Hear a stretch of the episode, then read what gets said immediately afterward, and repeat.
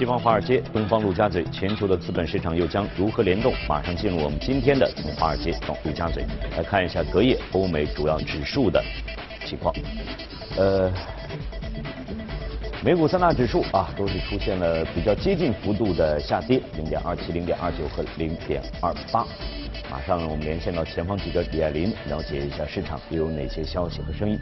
你好，李爱林。你好，主持人。美国商务部公布去年四季度 GDP 增速为百分之二点六，高于市场预期的百分之二点二，大幅低于前值百分之三点四。全年来看，GDP 同比增长百分之二点九，略低于美国总统特朗普为二零一八年设定的百分之三经济目标。经济总量达二十点五万亿美元。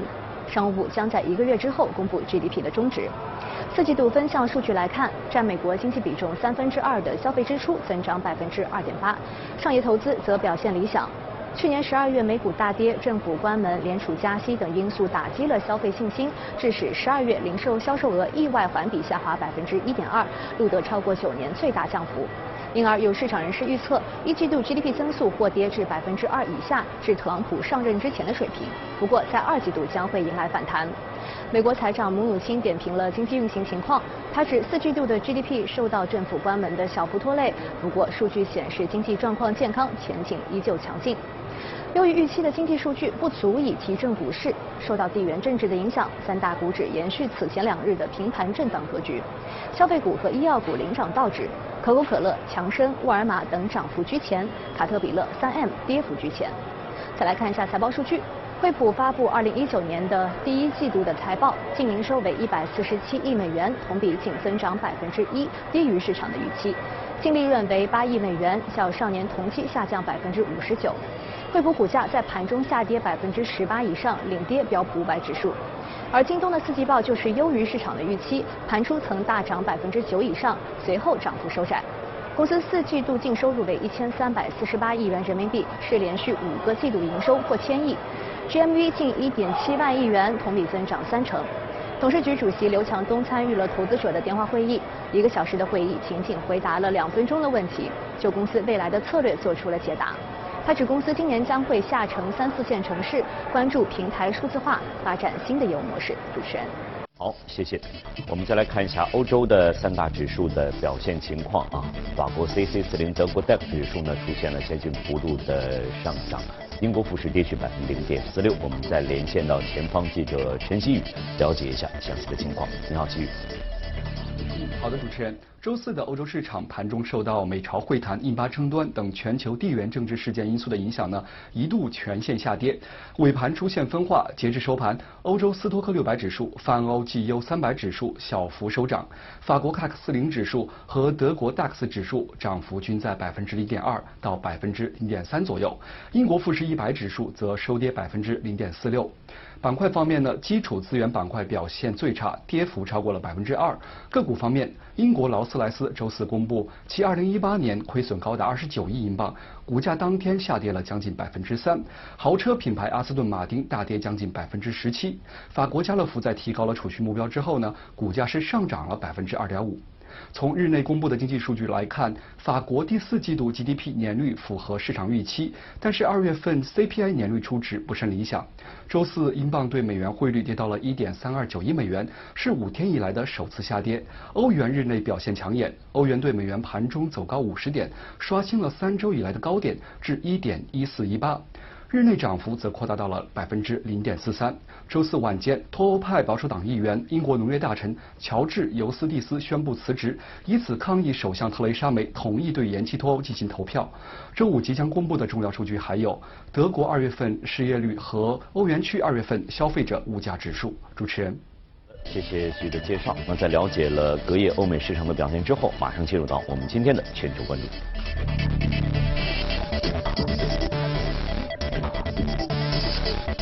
好，今天来到演播室的是徐光宇，早上好，光宇。主持人好。呃，今天是三月一号了，哎，大家会关注的就是美联储的三月、六月、九月、十二月，呃，应该是到这个到快进入到这个节点上了。是。但是应该从各方面的预期来看，呃，是不是三月的这样一个加息的可能性还是比较低的？嗯，从从目前来看的话，呃，从美联储的之前的一个表态，包括对经济数据影响呃货币政策的一个因素来讲，三月份整个的一个加息的预期相对来说还是比较低的，包括全年的加息的次数的一个预期，目前来看相对来说也是比较低的。嗯，但是分歧还是应该有。对对，因为啊，之前一月份的一个会议纪要的话，就是说，其实很很多数的一部分人，嗯，他是觉得啊，美国现在不应该加息，要很快的结束整个的一个加息周期。嗯嗯。那么其实还是有一部分人就是觉得啊，从目前啊美国的一个通胀水平来看，那么其实啊美国的经济即使有。衰退的预期，但是只要是在它的一个范围之内，那么还是应该持续的一个加息。那么其实，啊，去年的话，整个的一个加息预期还是比较高的，直到下半年才进行了一个快速的一个回落。那其实，啊，给人的一个感觉就是从一个极端又走向了另外一个极端。那么其实我们可以从美股的整个表现来看，就可以看到，那么我们看到美股从低位。基本上已经是反弹到接近新高的一个水平，百百分之二十的一个水平。那么我们就可以看到，啊，它是创了新低以后又接近新高的水平。可以看到整个的这种加息的预期在美股当中的对整个股指的一个影响其实是相当的大的。嗯嗯嗯。实际上通过股市，通过市场的一些表现来讲，大家就会对。这个加息的进程做出一些判断，对，其实股市有的时候是提前的啊，嗯嗯。那么在目前的情况来看，如果说刚才你也提到了一点，就是说，呃，百分之二十的反弹也有可能见顶了，会有这样这样这样的一个啊，这种可能我觉得是非常大的啊啊，因为我们之前年初的，包括去年年底的，一直要提到，就是说一九年应该怎样定性，嗯，那么一九年的定性就是。我们在盈利当中去寻找我们的收益点，那么整个的一个货币政策会向着更加好的方面转变。嗯。但是美国的经济的减速，这个是不可避免的一个特征。嗯。那么我们也可以看到，这些特征其实很多情况下它是有冲突的。那么在这种冲突当中，其实每个因子对于美股的影响都非常大。嗯。无论是经济。还是货币政策都非常大。那么在这种冲突当中，那美股很可能呈现出这种宽幅震荡，并且震荡的幅度会超出所有投资者的预期。在今年，对对，在二零一九。那么我们看到，在二零一八年的年末快速下跌以后，美股以超乎寻常的这种反弹，而且是连续的持续的阳线。从低位反弹百分之二十，那么这个时候很多投资者其实说，啊，是不是啊呀，牛市又来了？我们是不是应该重新进进场了？那么其实目前这个进场点，我理解啊，如果现在进场的话，很可能就是导致会短期的一个亏损，其实会挺严重的，我感觉，因为因为现在美股不存在。像二零啊，怎么说呢？像二零一七年这种单向的大幅的一个上涨的逻辑是不存在的，因为啊，首先来看就是货币政策，从之前的一致性的啊，觉得要加息的预期，一致性的转向了这个加息要结束的一个预期。那么我觉得现在这个美股的一个反弹幅度是充分的反映了这种预期带，一旦有这种分歧的一个存在，或者是。短阶段的这种预期的变化，那么必然对美股现在这个价位会产生非常大的一个影响。嗯，那么另外一点的话，我们来看目前美国的经济处在一个什么样的一个复苏的一个节奏当中？那么现在其实是在美国的经济是由紧开始陆续的向松去转换，但是这个紧啊还没有完全结束。然后其实这个多长时间结束还是有一定的一个分体。嗯。那么在这个阶段的话，其实，啊，我们看到的是流动性并没有完全的一个释放。同时的话，经济的话，我们看到 GDP 虽然说啊高于预期，但是已经是同比出现了一个下滑的一个情况。那么这个阶段的话，说明经济不足以支撑美股。非常加速的一个上升，并且是货币政策在往松走，但是没有很松的一个状况，所以说资金面也并不是特别理想。说这个时候的美股它其实并不存在一种单向的低波动的大幅上涨的一个基础的。那从这点来说，在短期升升了百分之二十以后，其实短期的风险其实是存在的。那么另外一点的话，我们知道从这轮牛市一直的领头羊是哪些股票？其实就是科技科技股科技股对，嗯那么科技股它是为什么是科技股呢？一个是也确实处在了一个变革的一个时代，嗯同时的话，美国多年的低息政策为科技股的大幅上涨是提供了非常良好的一个环嗯境。也就是说，这些科技公司我想拿到钱很容易，我想投一些东西很容易，很容易我想要高的估值很容易。嗯那么这些其实都是由这种低息的环境造成的。嗯那么在现在这种环境呢，我们可以明显发现科技股的从去年年底以来，对就一直是非常乏力的一个状态，并且。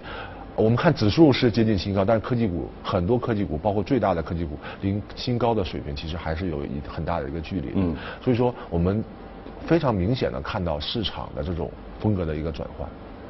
嗯从这点来讲的话，那么本轮牛市的领头羊其实出现了疲疲态的情况下，那么我们也也可可以认定就是说嗯美股是处在一个高位的高幅的波动当中，嗯而嗯并不是说啊我们又要接近新高了，我们新高以后是不是还有新高，继续单方面上涨？其实并没有这样的一个逻辑存在。嗯嗯，其实从我们的节目当中也传递出了很多这样的信息。我们的嘉宾啊，嗯呃，第一呢就是说，确实美股的这个上涨的空间有限。第二，对二零一九年的美国经济，大家可能都存有一些忧虑在里面。对还有呢，大家也看到了很多，比如说，实际上在一七年或者说一八年前半年一直在流向美国的这些资金，哎其实它又开始又开始寻找新的一些方向一个方向的，而且这个方向极有可能就是，或者我们看到就是一些新兴市场的这样的一个，是的是的是的这所有的这些迹象来来来看呢，就是说大家可以做出，或者说我理由还是比较充分的。来做出刚才像广宇给我们提供的这样一些判断和预测在这里面啊啊。那么在这样一种情况之下，美股到底还有没有一个投资的一个价值，或者说刚才我们领头羊科技板块没有了，那么我们应该在如果说大家再去关注美国经济、关注美股的话，里面会有哪些可能还会值得大家去了解一下？那么之前如果说啊，包括二零一七年，那么可能美股是超配。嗯二零一八年美股虽然说震荡很厉害，那么它其实也是比新兴市场走的要好很多，好很多对好很多。那么其实我们刚才提到就美国周期的一个问题，那么现在是从紧向松开始走的一个。中间的一个阶段并没有完全转化完成，那么这个阶段其实资金的流向，刚才像主持人走的，陆续的开始向发达市场、现在新兴市场走嗯，为什么会出现这种原状况？就是说，一旦美国放松它的货币政策，那么新兴市场的感受和弹性其实是最好的，嗯尤其在二零一八年出现了一个大幅的下跌对以后，其实我们在二零一八年年底的时候，就是也是关注到美国的这种转向的一个状态。嗯那么同时的话，那么这种转向带来的可能是新兴市场的更好的一个弹性。其实我们近期已经发现了新兴市场就是有一些异动的一个嗯情况，那么这一点其实是非常好的。另外，从美国本身来说，那么进入这一个加息的。后半段或者是末期阶段的时候，那么其实啊、包括传统行业会明显跑赢新兴行业。嗯哎，就是说这个周期包括包括了啊大消费，就是这些传统的长消费，之前已经涨过一波了。嗯我们嗯提到的沃尔玛也好，三 M 也好，还是什么星巴克，就啊这些，就是呃可口可乐这些啊持续的这些消费品，那么在后周期当中，大家由于抗风险的一个因素，他们会有一个非常好的一个涨幅。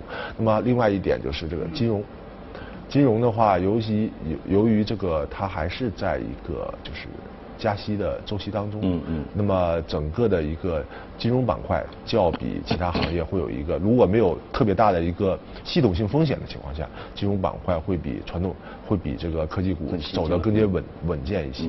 那么科技股很可能是在高位的一个，由于之前呢我们知道之前是连续上涨的对。很长时间，那么要吸就是要吸收掉这部分的上涨幅度，嗯。有两个途径。第一个途径是高位的长期的一个横向的横盘，那么这这个横向的时间其实就是用来吸收它的业绩能够追上它的市盈率的一个过程。嗯那么从这点来说，如果没有系统性风险，它这个高位横盘的时间、高位震荡的时间可能会非常长。嗯嗯，就是说，虽然在这二零一九年有很多不确定性，但实际上在市场当中呢，呃，还是有一些热点，大家也去可以去关注、去挖掘一下啊。嗯这个提刚才广宇也提到了，像消费也好，大金融好，马上我也会马上想到 A 股，好像这个很多外资。通过这个这个渠道进来，也也关注的是消费这方面的，应该应该是在在这方面关注的也是比较多的啊。对，包括这纯这新兴市场嘛，然后我们也可能看到这些大型的外资在这个整个全球市场配置中它的一个转换，因为他们是很敏感的，嗯，能够看到美国的包括欧洲的一些政策的一个转向。嗯嗯嗯。好，那有关这个全球市场的关注呢，我们先到这里，下面来看一下今天的热股。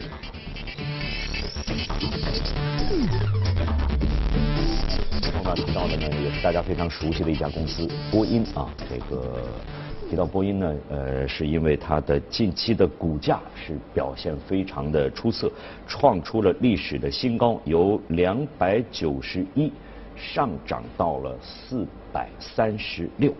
呃，其实刚才看到波音这个，我马上想到了前前两天这个空客传出的消息，空中客车停产的那个这个这个消息，我不知道是不是也有原因，这促使这个波音的股价在往上走啊？对对对，因为我们看到波音的股价确实走的，之前的话可能是受到这种啊，就是贸易的这种影响，就是说可能在一个低低位的问题。那么现在这种这个贸易的这个就陆续在改善嘛，然后我们看到它的股价也是。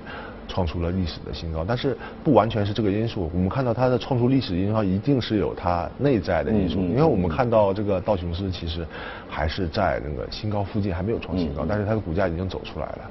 那么其实我们可以看一下它整个的净利润的增长情况，包括二零一八年，然后二零一七年整个的幅度都是非常好的。我们看它之前的话，就是一直它的净利润水平在三百亿左右。嗯。那么目前的话已经提到了。七百亿的这个水平，就翻了一番。哎，就是作为一个体量这么大的一个传统行业的公司的话，那么这对于它的一个现金流也好，对于它的一个整个的一个股价也好，一定是有一个非常大的一个支撑的一个作用的话。那么另外，这种为什么它的盈盈利会增加这么多？对，就是说，呃，还是中国这边需求对于这些。大的这种客机厂商有非常大的一个支撑，就是说，无论你空客还好，还是波音还好，你很难一家来满足中国的这种大量的一个需求。所以说，呃，你很难说这个一家垄断，我说订单都是你的。那其实，在供应上是供应没有办法供应。对。那所以说，这两家公司就是说，同时受到中国的整个对。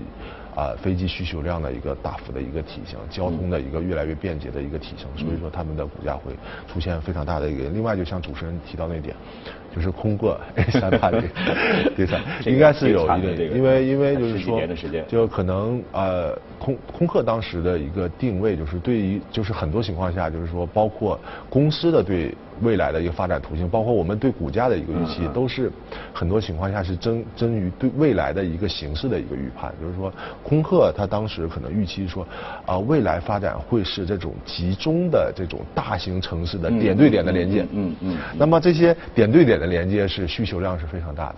那么这些。点到更小点的连接，我们用的是一些小飞机，就是这样的一个预期。嗯，那么其实的话，在进入这个二零一零年以后，发展趋势恰恰和他们的一个预期相反。对，就是点和点之间的联系越来越密切。就是说，你我们可以离现在看到上海到。美国的一些飞机是是很多的，但是你会发现，包括什么成都啊、重庆啊、沈阳啊这些城市，青岛啊，哎，也有很多直连到海外的飞机会越来越多。所以说，这种发展的趋势可能和公司的一个预判出现背离了以后，就会造成啊 A 三八零的订单并不少。但是波音其实这方面做的不错，它可能第一点就是说我的体量适中。七八七，它的体量是非常是。另外是燃油燃油的经济型，因为对，由于这个油价其实上涨嘛，就是航空公司的这个是四个引擎哈。哎，对，这个就是航空公司对于这种飞机的以经济性的要求是越来越高，因为他们的利润真的是非常非常。其实它最大的成本就是就是油，就是油的成本。所以说，如果某一种飞机能够在这种。啊，体量上和经济上给它一个最好的性价比的一个飞机，应该是它的一个首选。嗯，所以这一点来说的话，波音的这个七八七的一个策略其实是非常理想的。那么这对于它的一个股价也是有这个非常大的支撑的一个支撑的一个作用。那么从现在全球经济来讲，虽然说啊有一定的滞涨的风险在，但是还是在一个非常平稳的。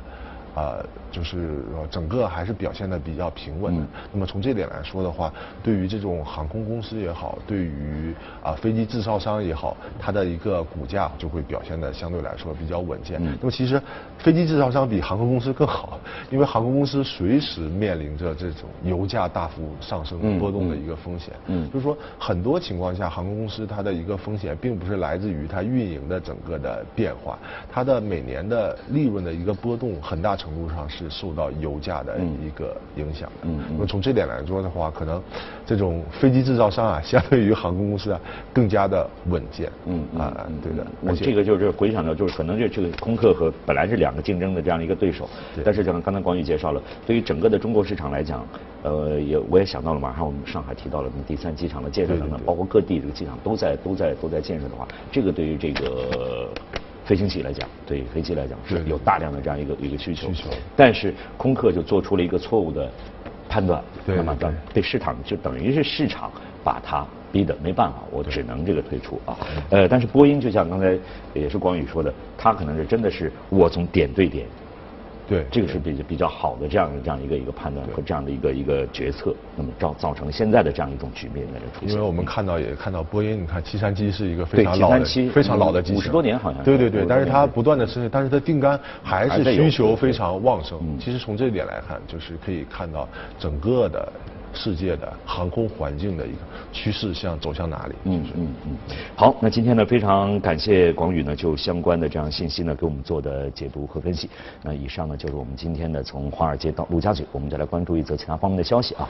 美国一家公司近日在新罕布尔什尔州的一处农田上建造了一座晶莹剔透的冰雪城堡，透明的冰块在内嵌的灯光照射之下，让游客有一种进入梦幻般童话世界的感觉。走进这座冰雪城堡，游客们仿佛来到了《冰雪奇缘》的童话世界。在这里，城堡、马车、洞穴、隧道一应俱全，让人流连忘返。时不时的，孩子们还可以在城堡内看到童话中的故事人物，并与他们合影留念。冰雪城堡的建造者称，自城堡对外开放以来，受到了广大游客的欢迎。每到周末，城堡的门票都会销售一空。除了在城堡中追逐嬉戏，主办方还会为游客们带来小型的烟火舞蹈表演。环保风呢，已经吹到了饮食界啊！近年来吃素肉渐成潮流。不过呢，大部分素肉需要在实验室来培育，成本比较高，也不容易得到。近日呢，正在西班牙巴塞罗那举行的2019年世界移动通信大会上，一家参展商展示了 3D 打印素牛排技术。逛展会逛饿了，不妨来到新兴素肉展位，请求这家公司的创始人朱塞佩兄弟给自己来一块 3D 打印素牛排。素牛排的原料取自从大米和豌豆中提取的蛋白粉，与海藻纤维混合后制作成素肉原料。这些原料被灌装在针管状的设备中，兄弟将这个设备称为素肉胶囊。接下来的制作过程交给 3D 打印机就好了。一会儿功夫，一块外表和纹理和真牛排很像的素牛排就被打印出来。熊弟将它在铁板上煎熟，撒上调味料。品尝过的人们都表示，口感和味道不输真牛排。近年来，素肉风潮席卷全球。吃素肉可以减少畜牧业产生的温室气体。大部分素肉都是在实验室中培育肌肉组织获得的，成本较高。借助 3D 打印技术，素肉的价格更加亲民，在家里就可以自己操作。兄弟将这套素牛排 3D 打印机形容为素肉界的胶囊咖啡。购买了 3D 打印机之后，人们后续只需补充素肉胶囊即可。除了主推的素肉牛排可购买的还包括素鸡胸肉排和素金枪鱼排。